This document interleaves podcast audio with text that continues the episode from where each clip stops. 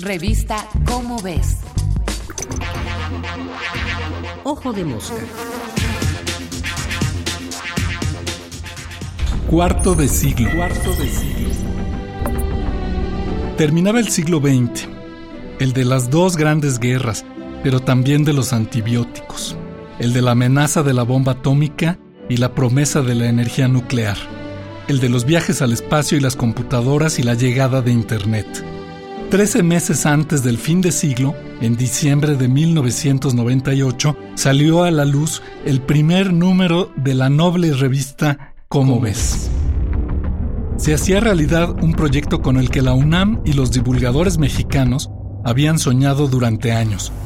Una publicación que presentara la ciencia de forma moderna, atractiva, accesible, rigurosa y útil al público juvenil de nuestro país. Juvenil de nuestro país. Había en ese momento revistas de divulgación científica dirigidas a adultos e incluso algunas para lectores infantiles, pero prácticamente nada para la juventud. Y aunque la divulgación estaba pasando por una etapa de auge, con la apertura de museos interactivos de ciencia, programas de televisión y radio, y grandes noticias científicas que acaparaban los titulares de periódicos y noticieros, hacía falta una publicación impresa pensada para nuestra juventud. Desde que apareció, Como ves, tuvo éxito.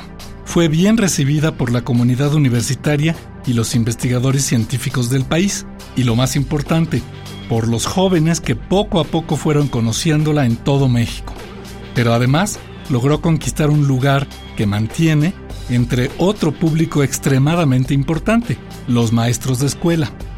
Desde su aparición, los profesores de diversos niveles de enseñanza han aprovechado a Cómo ves como un excelente recurso didáctico para enriquecer sus clases y despertar el interés de sus estudiantes por los más diversos temas.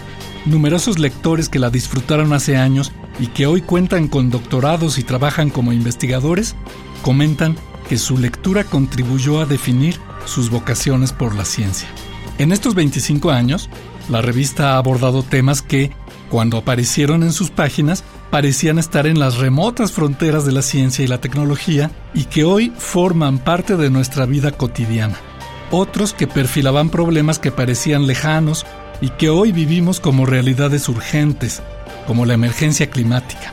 En este cuarto de siglo, como ves, ha tratado de mostrar la importancia no solo de los nuevos y no tan nuevos descubrimientos, sino de cómo se llega a ellos, cómo y quiénes hacen la ciencia, y también de sus efectos positivos y negativos en la sociedad y el ambiente. Y lo ha hecho a veces en condiciones adversas, crisis económicas, huelgas, pandemias, cumpliendo siempre con su cometido de enriquecer la cultura científica de sus lectores. Cumplir 25 años no es pequeña hazaña para cualquier revista, más si es una revista de ciencia, y más aún si es universitaria. La UNAM y su Dirección General de Divulgación de la Ciencia han sabido reconocer acertadamente el valor de este proyecto a través de estos años. El éxito de Cómo ves consta en su supervivencia, en su presencia en las vidas de sus lectores y en su apuesta por la cultura científica. Salud por los próximos 25 años. Soy Martín Bonfil Olivera y nos vemos el mes que entra en la revista Cómo ves con otro ojo de mosca.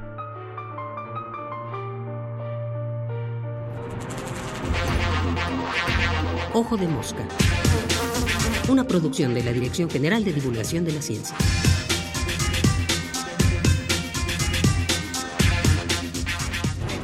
Revista Cómo ves.